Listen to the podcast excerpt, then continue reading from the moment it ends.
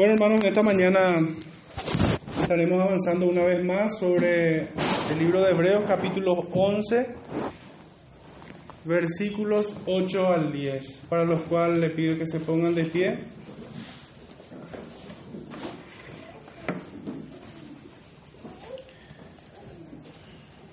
Hebreos 11, versículo 8 al 10 dice así, por la fe Abraham siendo llamado, obedeció para salir al lugar que había de recibir como herencia, y salió sin saber a dónde iba.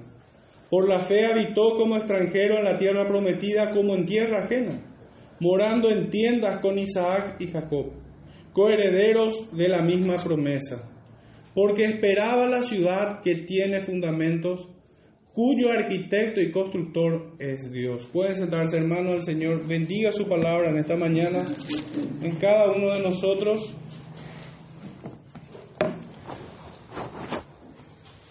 Quisiera hacer una breve introducción sobre este tema que de vuelta volvemos a llamarlo por medio de la fe, parte 13. Tercer sermón con este nombre, y es que en toda su extensión este capítulo nos presenta lo que es y lo que hace la fe en los hijos de Dios. La fe es creer en el Evangelio, es la promesa bienaventurada, esto es Cristo, el supremo galardón de todo creyente. Esta fe salvadora es retenida hasta el final por los creyentes. Es, lo que, es la forma en que nosotros habíamos cerrado el capítulo 10, versículo 39. Pero nosotros no somos de los que retroceden para perdición, sino de los que tienen fe para preservación del alma. Esta fe es activa, que produce obediencia a los mandamientos de Dios. Esta obediencia es el fruto y la evidencia de, de poseer una fe verdadera, y viva. Esto mismo es lo que vimos en todos estos hermanos del pasado, en Abel, en Enoch y en Noé. Y que en esta mañana también lo veremos en la vida de Abraham. Antes de abordar nuestro texto, solo quiero agregar que la fe verdadera produce en el creyente una obediencia sincera a modo de ya entrar en este, en este, tema, en este tema y que sea bien claro desde un comienzo el sermón. Esta es la propuesta de este sermón. La fe verdadera produce en el creyente una obediencia sincera, una obediencia sincera.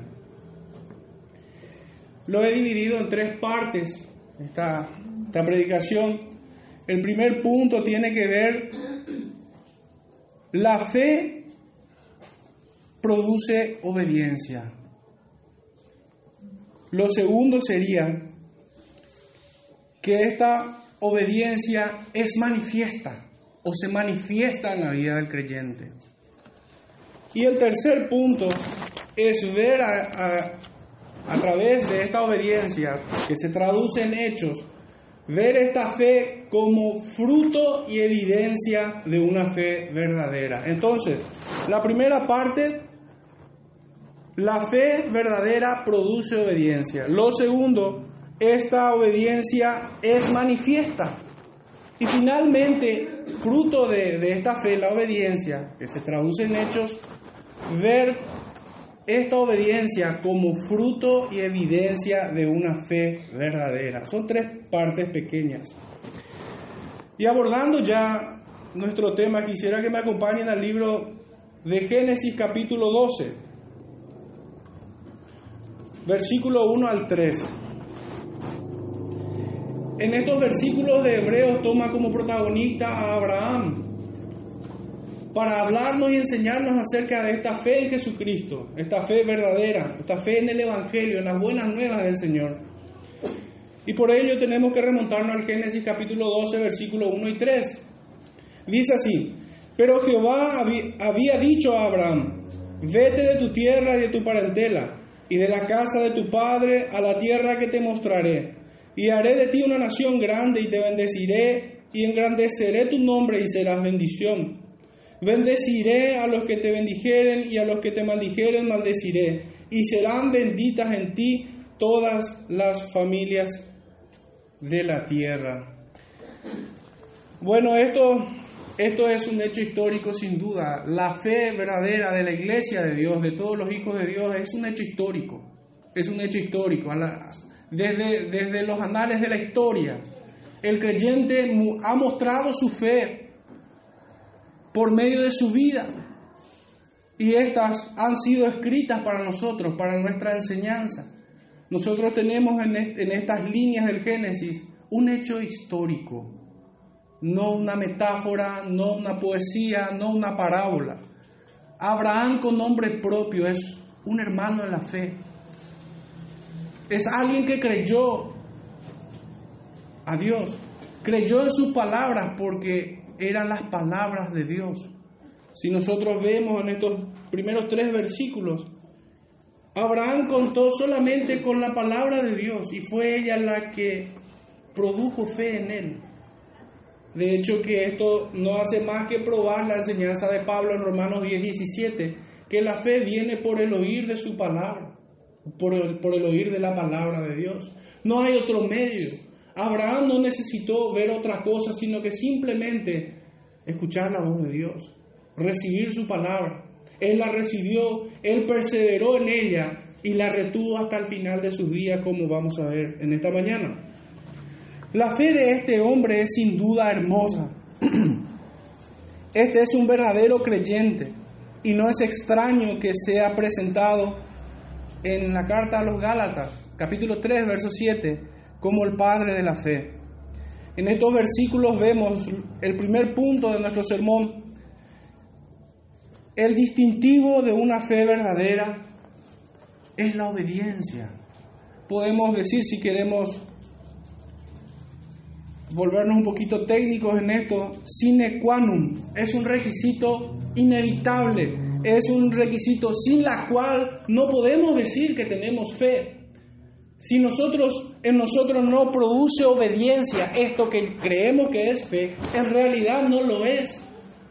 Pues la fe necesariamente obra por medio de la obediencia. Genera en el corazón de sus hijos, de quienes son objetos de, este, de esta gracia salvadora, la fe, produce obediencia en ellos. Y es lo que se distingue en la vida de Abraham, de Noé, de Abel, de Enoch y de muchos otros que encontramos en la Biblia.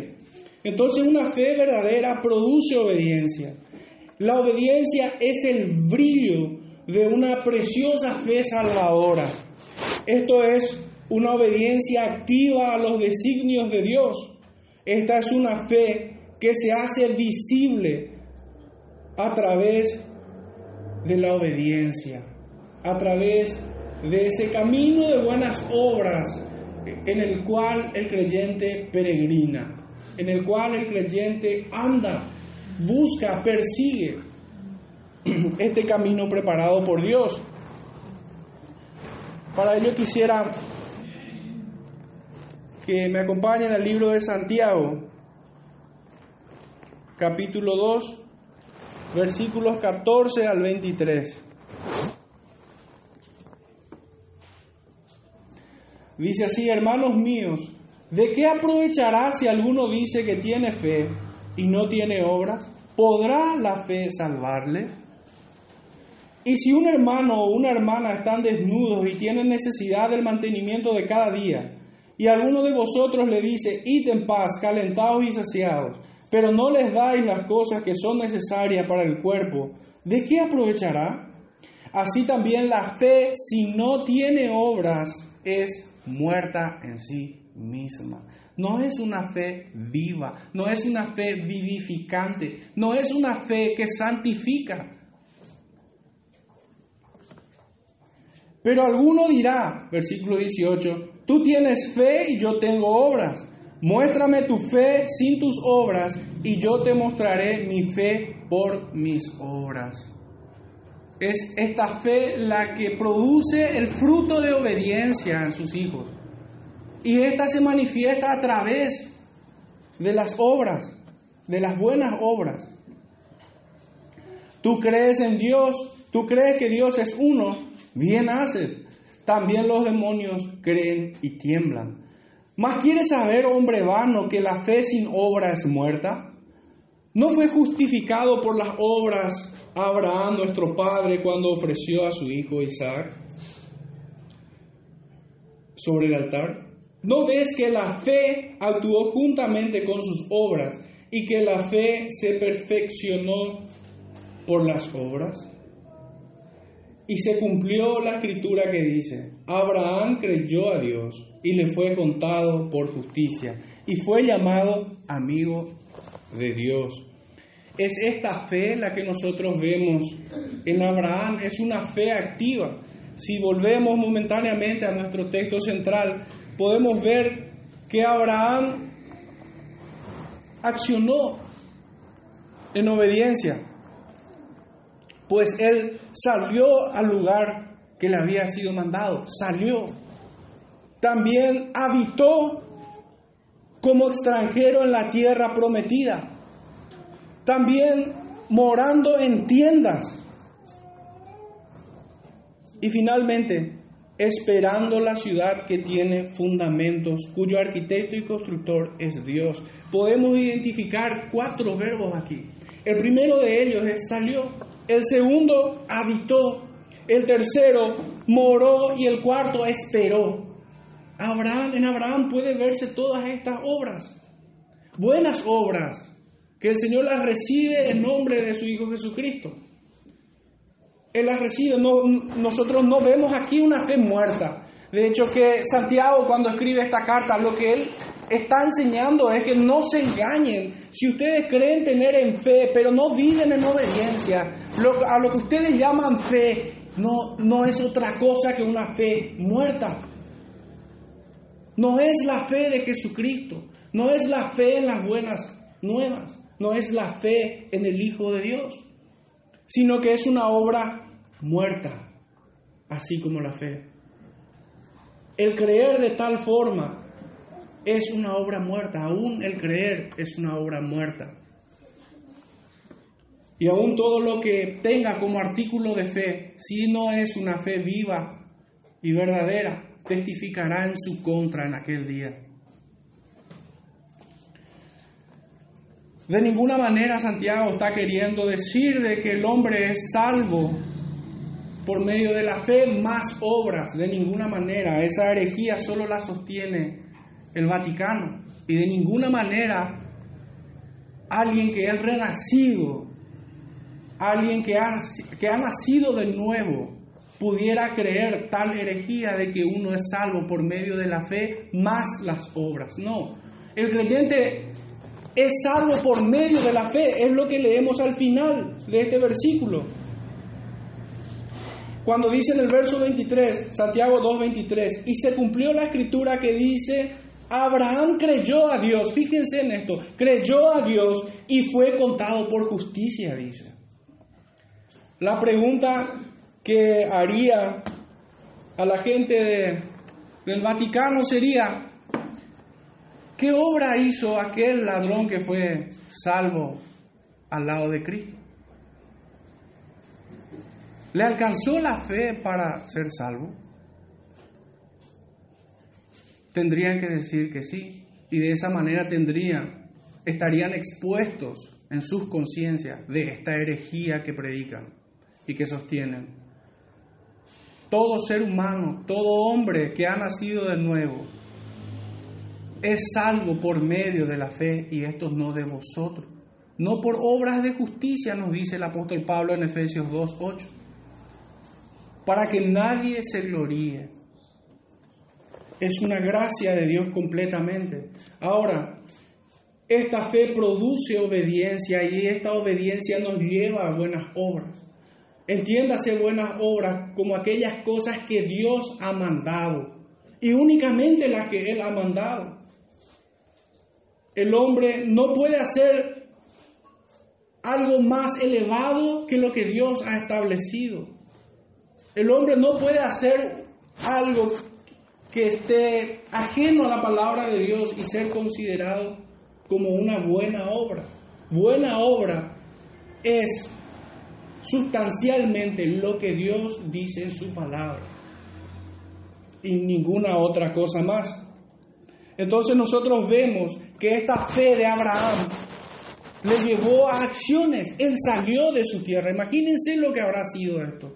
Cosa difícil para, para todos. Porque sin duda que el Señor nos saca de nuestro lugar. Nos saca de ese lugar de confort de donde estamos. Y muchas veces, y pudiera decir que casi es la regla, todo creyente es de alguna manera puesto en una situación donde solo puede depender de Dios. No, no puede contar con su familia, no puede contar siquiera con una seguridad laboral. El mundo no le puede dar esta seguridad. Él no puede encontrar esta seguridad en sí mismo, ni siquiera en sí mismo. Abraham le creyó a Dios y así como él, todo creyente es sacado de su lugar y es llevado a otro, a otro lugar. De hecho que el apóstol Pedro nos dice en su primera carta, capítulo 2, verso 9, que el Señor nos sacó de las tinieblas a su luz admirable. Nos sacó de nuestro lugar espiritual. Y muchas veces también nos saca de ese lugar físico en el cual habitamos. De alguna manera el lugar reacciona en contra del Espíritu de Dios que obra en nosotros y les estorba la santidad del creyente. La piedad es un trago amargo para quienes se acercan a la vida de un hombre de fe. El mundo instintivamente vomita a los hijos de Dios, los quiere lejos, resiste. No hay nada más confrontante que la fe del Hijo de Dios. Es una promesa hecha a su iglesia. No nos extrañemos si así como Abraham tengamos que salir de, nuestro lugar. Y solo tengamos la fe para aferrarnos a ellas. Abraham salió y habitó en un lugar como extranjero. Moró en tiendas de campaña. Pero finalmente, el cuarto verbo que vemos aquí es la sustancia de una fe salvífica. Pues Abraham, esperando, dice, esperando aquello que el Señor le verdaderamente le prometió.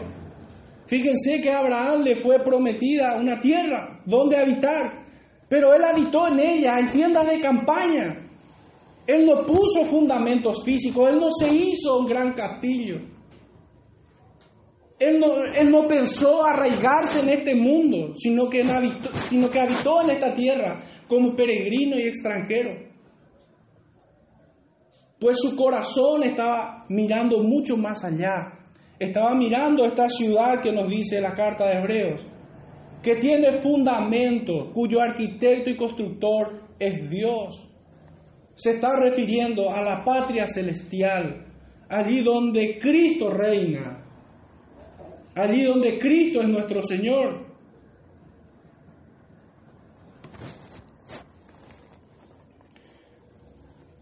Esta segunda parte, la fe produce obediencia y esta es manifiesta. Hemos visto que Abraham, en Abraham fue producido una obediencia sincera esta la llevó o lo llevó a él a salir de su lugar, a habitar y a morar en otras tierras, pero por sobre todo a esperar confiadamente. Es de esta manera que la obediencia se traduce en estas obras y las obras no es otra cosa que la muestra de su obediencia.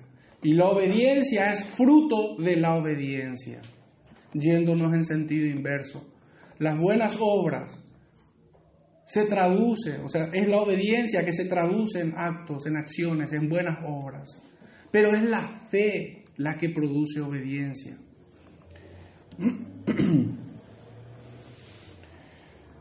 Son acciones concretas.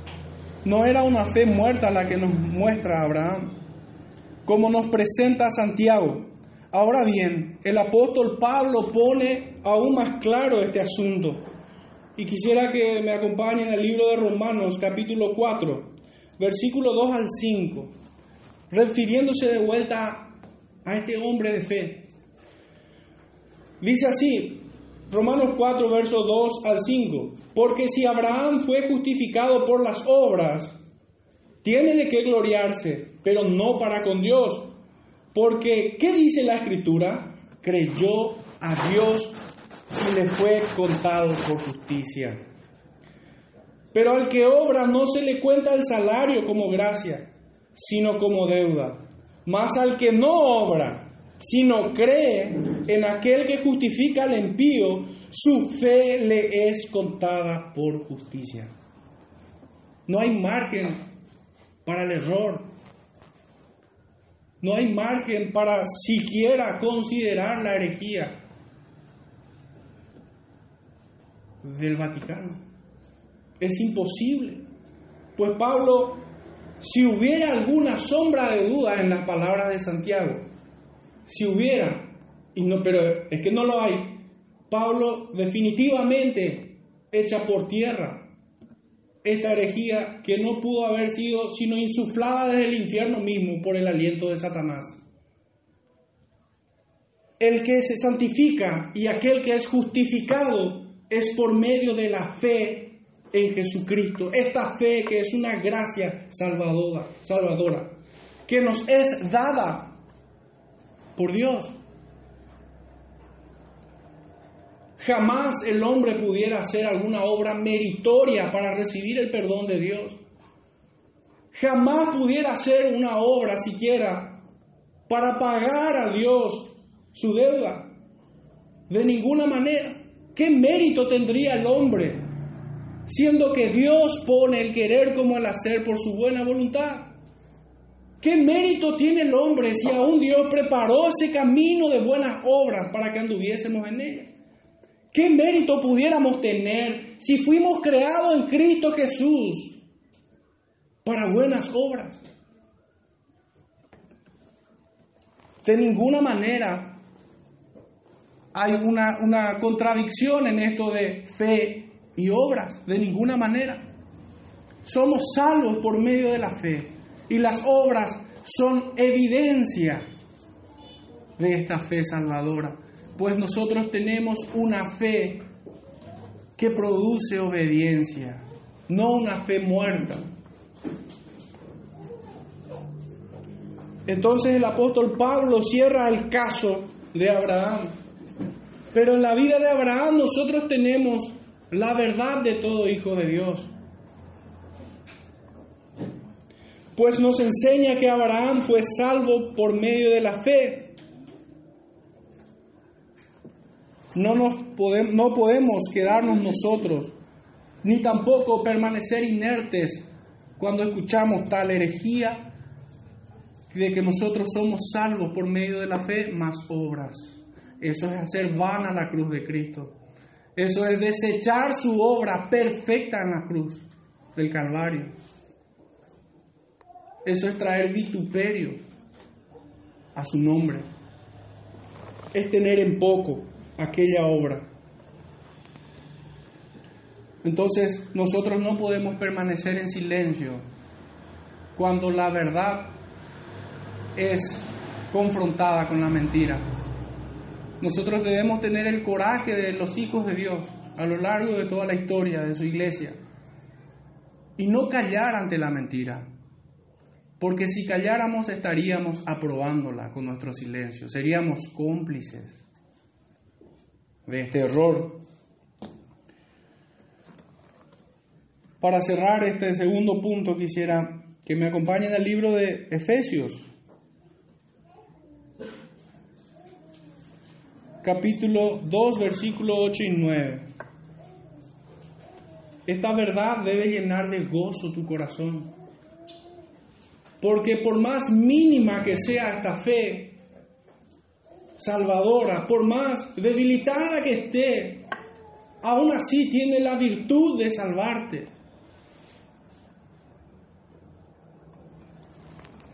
Dice en el versículo 8 y 9, porque por gracia sois salvos, por medio de la fe, y esto no de vosotros, pues es don de Dios, no por obras, para que nadie se gloríe. No por obras, no por obras. Ahora esto no quiere decir que nosotros estemos enseñando, ah, bueno, si somos salvos por la fe no hace falta más obrar. Ese sería otro engaño de Satanás. De ninguna manera. Sino que ambas cosas se complementan armoniosamente. Aquel que es alcanzado en la gracia de Dios es salvo por medio de la fe en Jesucristo. Pero esta fe produce obediencia y la obediencia nos lleva a obras. De ninguna manera nosotros podemos caer en el primer error de creer de que somos salvos fe más obras. No, nosotros creemos que somos salvos por medio de la fe. Tanto así que dice el apóstol, y esto no de vosotros, pues la salvación es de Dios, dice Jonás.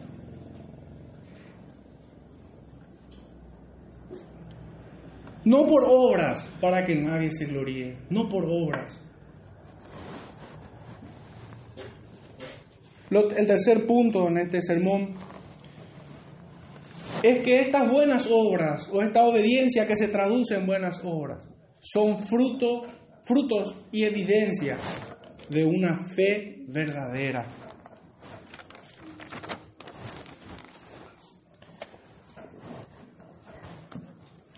Quisiera que me acompañen al libro del apóstol Pedro, su primera carta, capítulo 1, versículos 7 al 9. Primera de Pedro, capítulo 1, versículos 7 al 9. Dice así. Para que sometida a prueba vuestra fe, mucho más preciosa que el oro, el cual aunque perecedero se prueba con fuego sea hallada en alabanza, gloria y honra cuando sea manifestado Jesucristo. ¿Cuál es el propósito, hermanos, de que nuestra fe sea probada? Y no es otra que, que se traduzca en alabanza, gloria y honra a nuestro Señor Jesucristo. Las buenas obras, cuando es fruto de la obediencia, porque proviene de una fe salvadora. Esta trae alabanza, gloria y honra a nuestro Señor. Porque también podemos ser engañados tal vez en las vidas de otras personas que hacen caridad y tienen obras aparentemente, no buenas obras, tienen obras. Pero no nos, no nos olvidemos, hermanos, que en aquel día el Señor les dirá, apartados de mí, hacedores de maldad hacedores de maldad, dice. ¿A quiénes le dice? A quienes, dice el texto en Mateo, de que Señor, en tu nombre no hemos hecho esto o aquello. Son obras, pero no eran obras que traían alabanza, gloria y honra a nuestro Salvador. Esas obras lo hacían a título personal. Estas obras no eran fruto de una obediencia sincera a Cristo sino que generalmente estas obras son hechas por personas que hacen tocar trompeta delante de sus ofrendas. Son obras que buscan el aplauso y el reconocimiento de este mundo caído y que lo tienen. Ciertamente estos ya tienen su recompensa. Nos dice el Señor. Será el castigo eterno. Ahí comprenderán cuán corrompido eran sus actos. Porque con la demencia del juicio de Dios y el castigo que se cierne sobre ellos, comprenderán cuán grande fue su error de querer hacer obras para vanagloriarse. Pero dejar de hacerlo, como dice nuestra confesión en el capítulo 16, es aún peor. Es aún peor que alguien que llamándose creyente no tenga buenas obras, no tenga obras que provengan de una obediencia sincera al Señor. Nuestro versículo continúa del 8 al 9 diciendo, ¿a quién amáis sin haberle visto? En quien creyendo, aunque ahora no lo veáis, os alegráis con gozo inefable y glorioso, obteniendo el fin de vuestra fe, que es la salvación de vuestras almas. ¿Cuál es el fin de la fe, hermano? Y es la salvación de vuestras almas. Es la salvación. Y es que solo la fe la que puede salvarnos, nuestra fe en el Hijo de Dios, en Cristo Jesús, en quien hacemos bien si nos asimos de Él.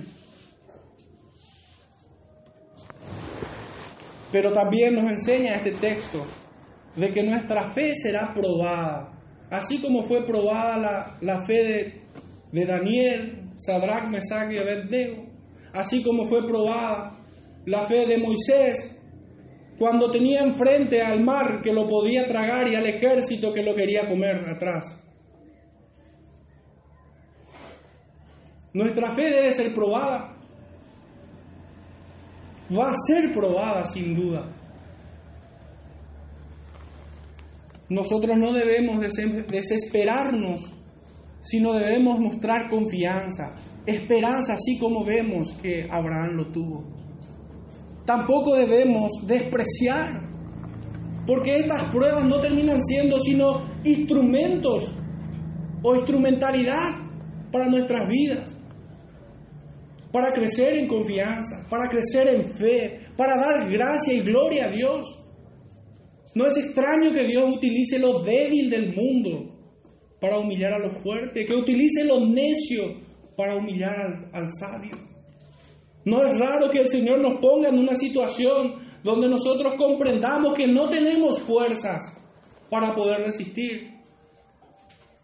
Es allí donde nuestra fe crece. Es, es allí donde nuestra fe se fortalece, cuyo fruto es la santificación y cuyo fin es la santificación del creyente.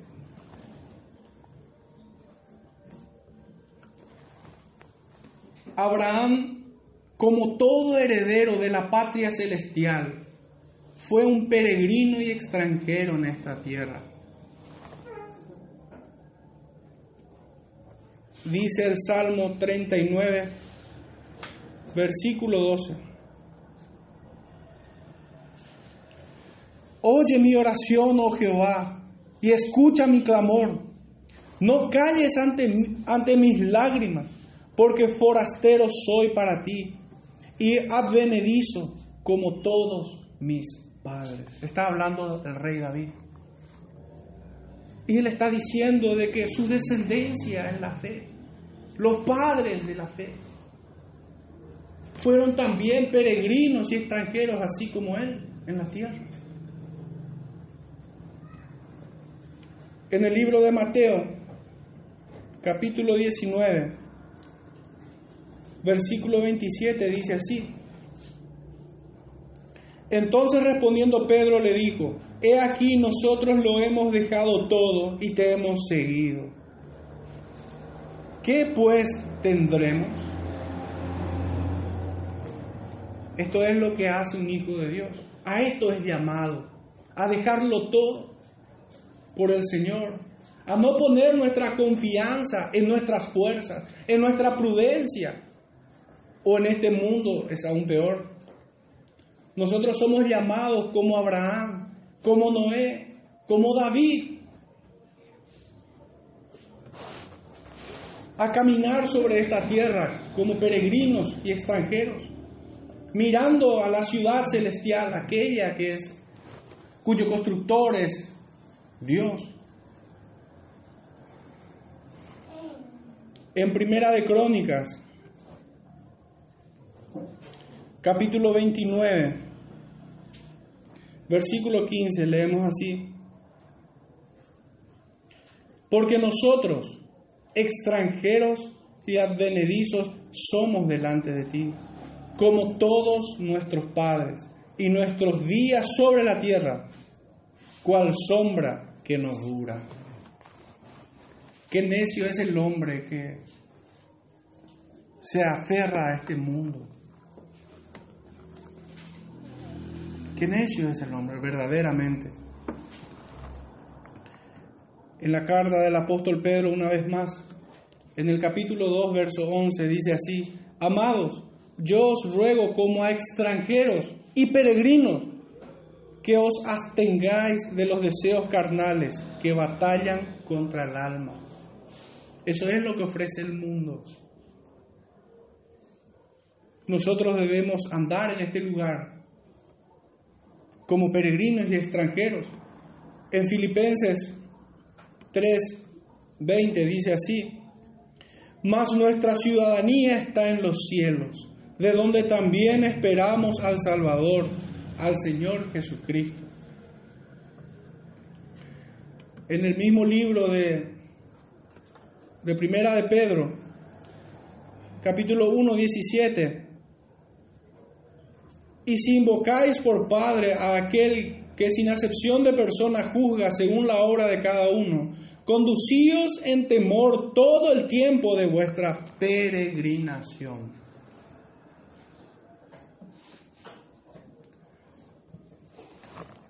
El último versículo de, para sostener este punto, Colosenses 1:10, para que andéis como es digno del Señor, agradándole en todo, llevando fruto en toda buena obra y creciendo en el conocimiento de Dios. Acá podemos cerrar este punto, hermano. Pues nos habla de que nosotros debemos andar, debemos conducirnos, pues somos peregrinos. Pero ¿de qué manera? Agradándole en toda buena obra, creciendo en el conocimiento de Dios. ¿Acaso el creyente que posee, que es salvo solamente por la fe, puede vivir como si fuera que su fe está muerta? No, definitivamente no. Es imposible. Para que nosotros podamos admitir en nuestra propia vida de que tenemos una fe salvífica, el requisito excluyente para poder concluir tal cosa es que nuestra fe produce obediencia y la obediencia a buenas obras.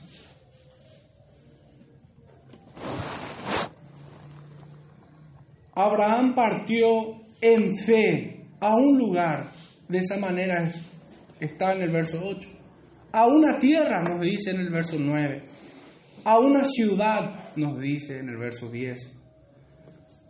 Esto es claro en Hebreos, en nuestro mismo libro de Hebreos, a dónde partió Abraham. Hebreos 12, versículo 22 dice, sino que os habéis acercado al monte de Sión, a la ciudad del Dios vivo, Jerusalén la celestial, a la compañía de muchos millares de ángeles, a la congregación de los primogénitos que están inscritos en los cielos, a Dios el juez de todos, a los espíritus de los justos hechos perfectos. A este lugar es donde partió Abraham. Fue quitado de su lugar y fue llevado hasta ahí. En el libro de Apocalipsis, capítulo 21,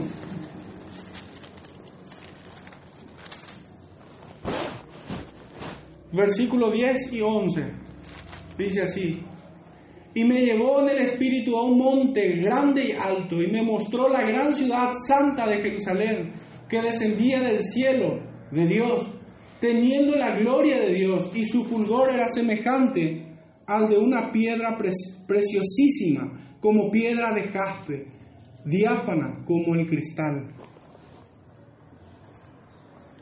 A este lugar partió Abraham En Abraham sin duda abundó el fruto del Santo Espíritu de Dios, el Espíritu de Cristo que estaba en él.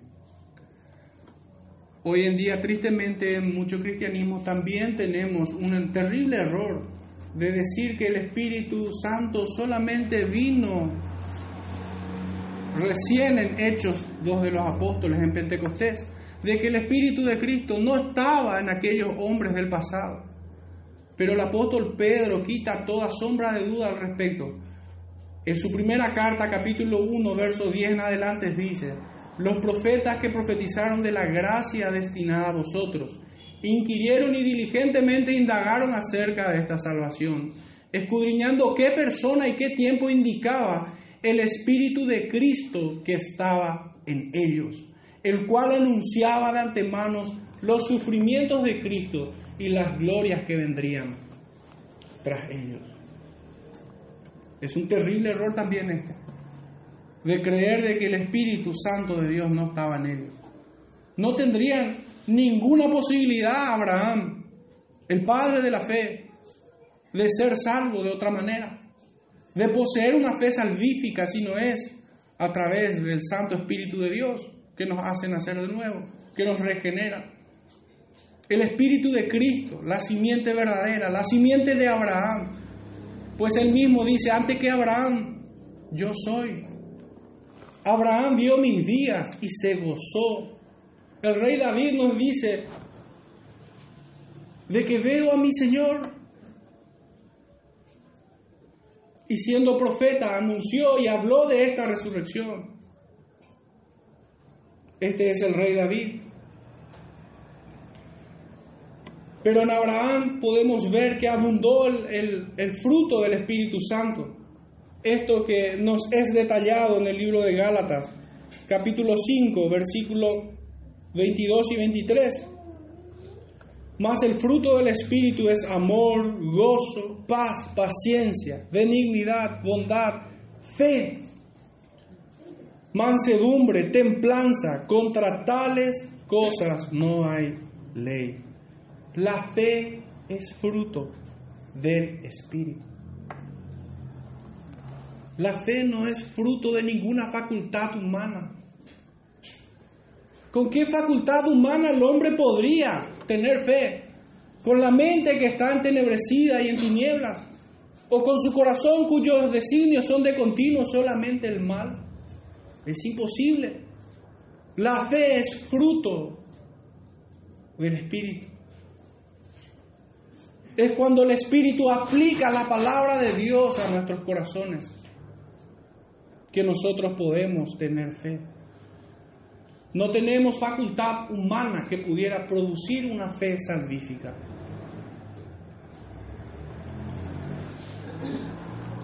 Creo finalmente que la fe verdadera de los creyentes se hace notoria a través del carácter que muestran. Es verdaderamente la evidencia más contundente de que poseemos una fe verdadera. Fijémonos que el fruto del Espíritu es amor, gozo, paz, paciencia, benignidad, bondad, fe, mansedumbre, templanza. Templanza.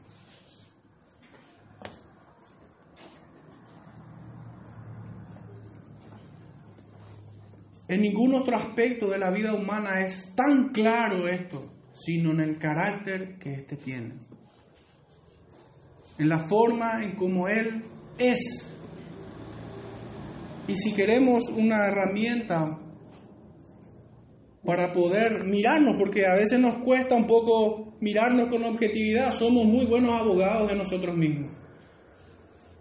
Entonces, Hagámonos la pregunta, ¿cómo nos conoce la gente? ¿Cómo se recuerda de nosotros las personas? ¿Cómo las personas nos tienen en consideración? Como alguien intemperante, como alguien que iracundo, como alguien que carece de toda gracia, de amor, como alguien que no se santifica, como alguien que no tiene fe pues ante la primera duda o lucha o tribulación o angustia que pasa, cae en una desesperación.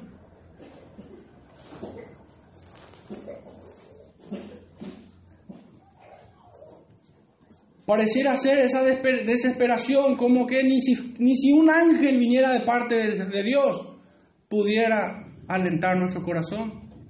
¿Cómo enfrentamos nosotros estas situaciones? ¿Cómo somos conocidos por los demás? Es el fruto del Espíritu de Dios. en nuestras vidas, en nuestros fueros internos, que son evidencias de una fe verdadera.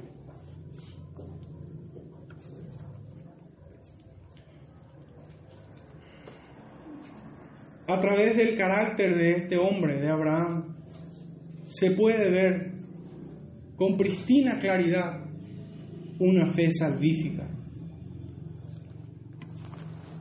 Este hombre estaba lleno de gozo en el Señor. Pero no solo de esto. En el libro de, en el Evangelio de Juan capítulo 8, versículo 39, habían unos hombres que decían tener por padre a Abraham, el padre de la fe.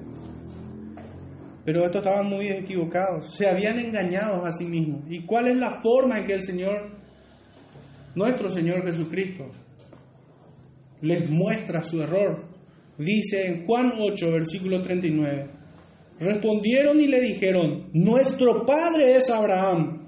Jesús le dijo, si fueses hijos de Abraham, las obras de Abraham haríais las obras de Abraham haríais, como evidencia de que son hijos, no como el medio para que sean salvos, sino como evidencia de que verdaderamente son hijos de fe, son hijos de Dios. No se tardó en que el verdadero carácter de estos hombres impíos reluciera en ese lugar, pues querían apedrearlo al Señor. Querían apedrearlos.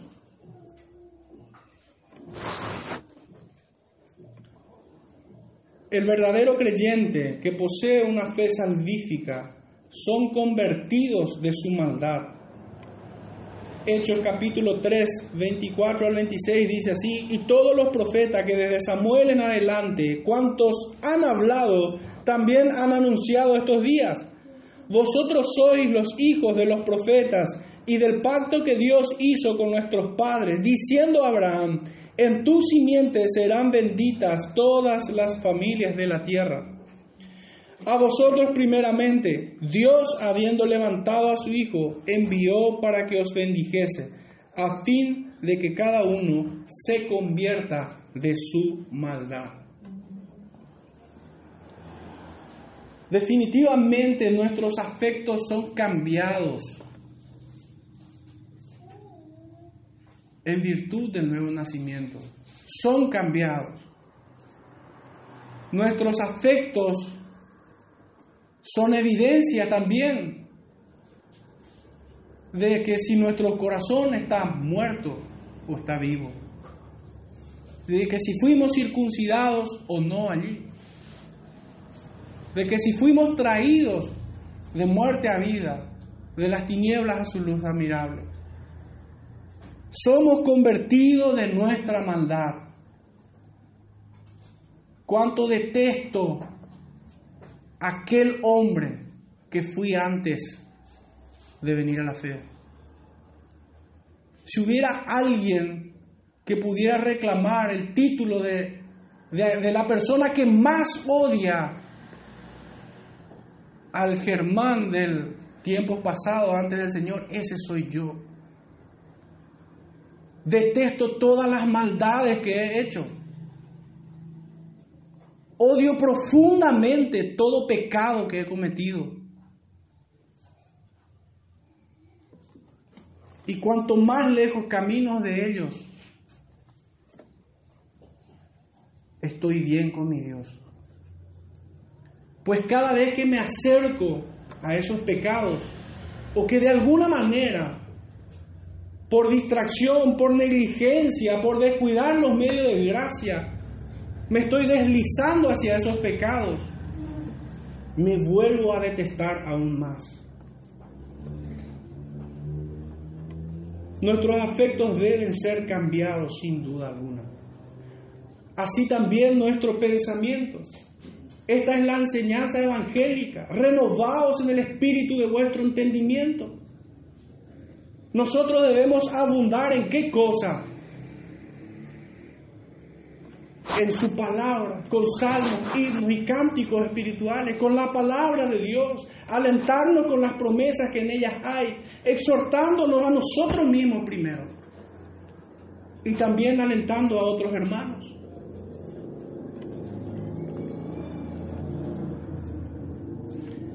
En tiempos pasados, tristemente he escuchado a personas que hablaban de su pecado, casi como añorándolo.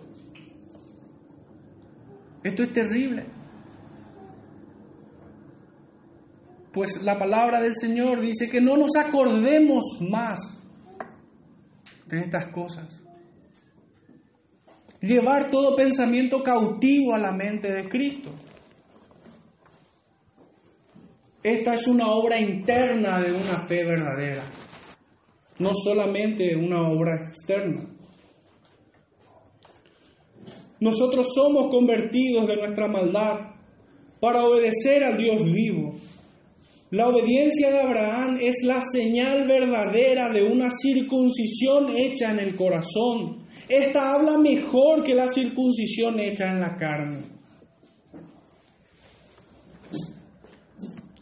El apóstol Pablo nos dice en Gálatas 3, capítulo 14 al 18, para que en Cristo Jesús la bendición de Abraham alcanzase a los gentiles a fin de que por la fe recibiésemos la promesa del Espíritu.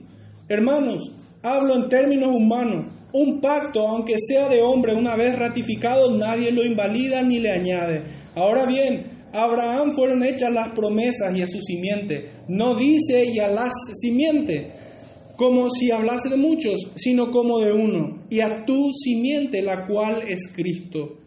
Esto pues digo, el pacto previamente ratificado por Dios para con Cristo, la ley que vino 430 años después, no la abroga para invalidar la promesa. Porque si la herencia es por la ley, ya no es por la promesa, pero Dios la concedió, la concedió a Abraham mediante la promesa. Cristo, la bendición de Abraham. Este es el pacto. Este es el pacto de gracia en el cual nosotros somos alcanzados en Cristo Jesús, Señor nuestro. En el final de los días de este hombre, siguió peregrinando hasta que el Señor lo tomó. Para ir cerrando en Génesis capítulo 22, versículos 1 al 4 dice, Aconteció después de estas cosas que probó Dios a Abraham y le dijo, Abraham, y él respondió, heme aquí. Y dijo, toma ahora tu hijo, tu único Isaac, a quien amas, y vete a tierra de Moriah y ofrécelo allí en holocausto sobre uno de los montes que yo te diré. Y Abraham se levantó muy de mañana y enalbardó su asno, y tomó consigo dos siervos suyos y a Isaac su hijo, y cortó leña para el holocausto, y se levantó y fue al lugar que Dios le dijo. Al tercer día alzó Abraham sus ojos y vio el lugar de lejos. Entonces dijo Abraham a sus siervos, esperad aquí con el asno, y yo y el muchacho iremos hasta allí y adoraremos y volveremos a vosotros. Y volveremos a vosotros. Abraham tenía la orden específica de ofrecer a su hijo.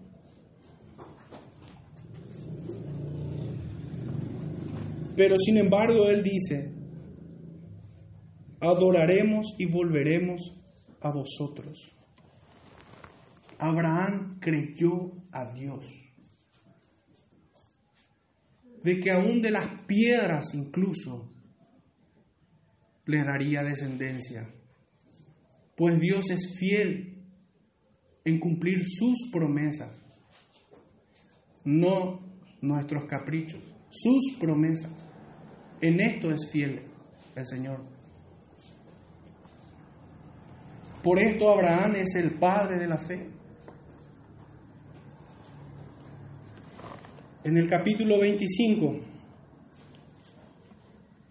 versículo 8 al 10, en el final de sus días, y exhaló el espíritu y murió Abraham en buena vejez, anciano y lleno de días, y fue unido a su pueblo, y lo sepultaron Isaac e Ismael, sus hijos, en la cueva de Macpela, en la heredad de Efrón, hijo de Soar Eteo, que está enfrente de Manre. Heredad que compró Abraham de los hijos de Het. Allí fue sepultado Abraham y Sara, su mujer. Fue este Abraham peregrino y extranjero en esta tierra. Tanto así que tuvo que comprar tierra para la sepultura de su amada esposa y donde finalmente él fue reunido. En el capítulo 23, versículo 4, Abraham dice, extranjero y forastero soy entre vosotros. Dadme propiedad para sepultura entre vosotros y sepultaré mi muerta delante de delante de mí. En el final de sus días, Abraham seguía considerándose, aunque siendo heredero de la tierra prometida, se consideraba extranjero y forastero.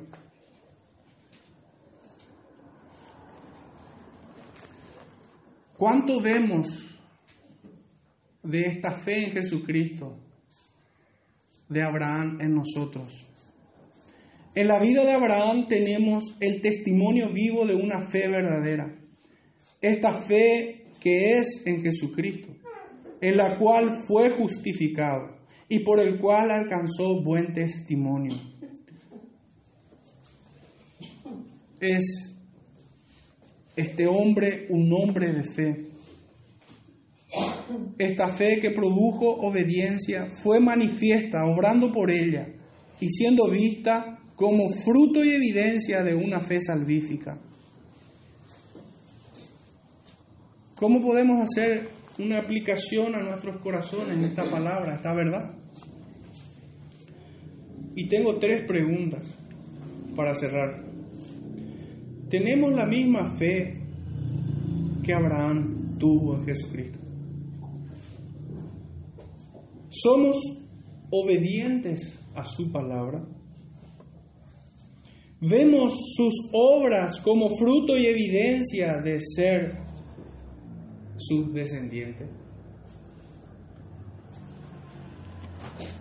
Finalmente cierro con la cita de Primera de Pedro, capítulo 1, verso 13 en adelante.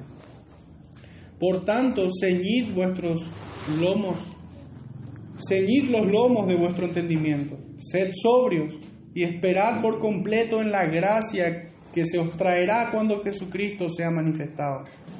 Como hijos obedientes, no os conforméis a los deseos que antes teníais estando en vuestra ignorancia, sino como aquel que os llamó es santo, sed también vosotros santos en toda vuestra manera de vivir.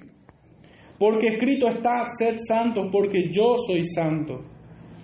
Y si invocáis por Padre a aquel que sin acepción de persona juzga según la obra de cada uno, conducíos en temor todo el tiempo de vuestra peregrinación, sabiendo que fuisteis rescatados de vuestra vana manera de vivir, la cual recibisteis de vuestros padres, no con cosas corruptibles como oro o plata, sino con la sangre preciosa de Cristo, como de un cordero sin mancha y sin contaminación ya destinado desde antes de la fundación del mundo, pero manifestado en los postreros tiempos por amor de vosotros, y mediante el cual creéis en Dios, quien le resucitó de los muertos y le ha dado gloria, para que vuestra fe y esperanza sean en Dios, habiendo purificado vuestras almas por la obediencia a la verdad, mediante el Espíritu para el amor fraternal no fingido.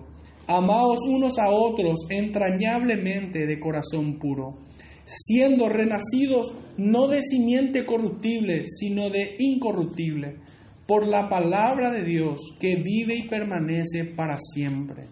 Porque toda carne es como hierba y toda la gloria del hombre como flor de la hierba La hierba se seca y la flor se cae, mas la palabra del Señor permanece para siempre. Y esta es la palabra que por el, el Evangelio os ha sido anunciada. El Señor bendiga, hermanos, este día, sus vidas y su palabra en medio nuestro.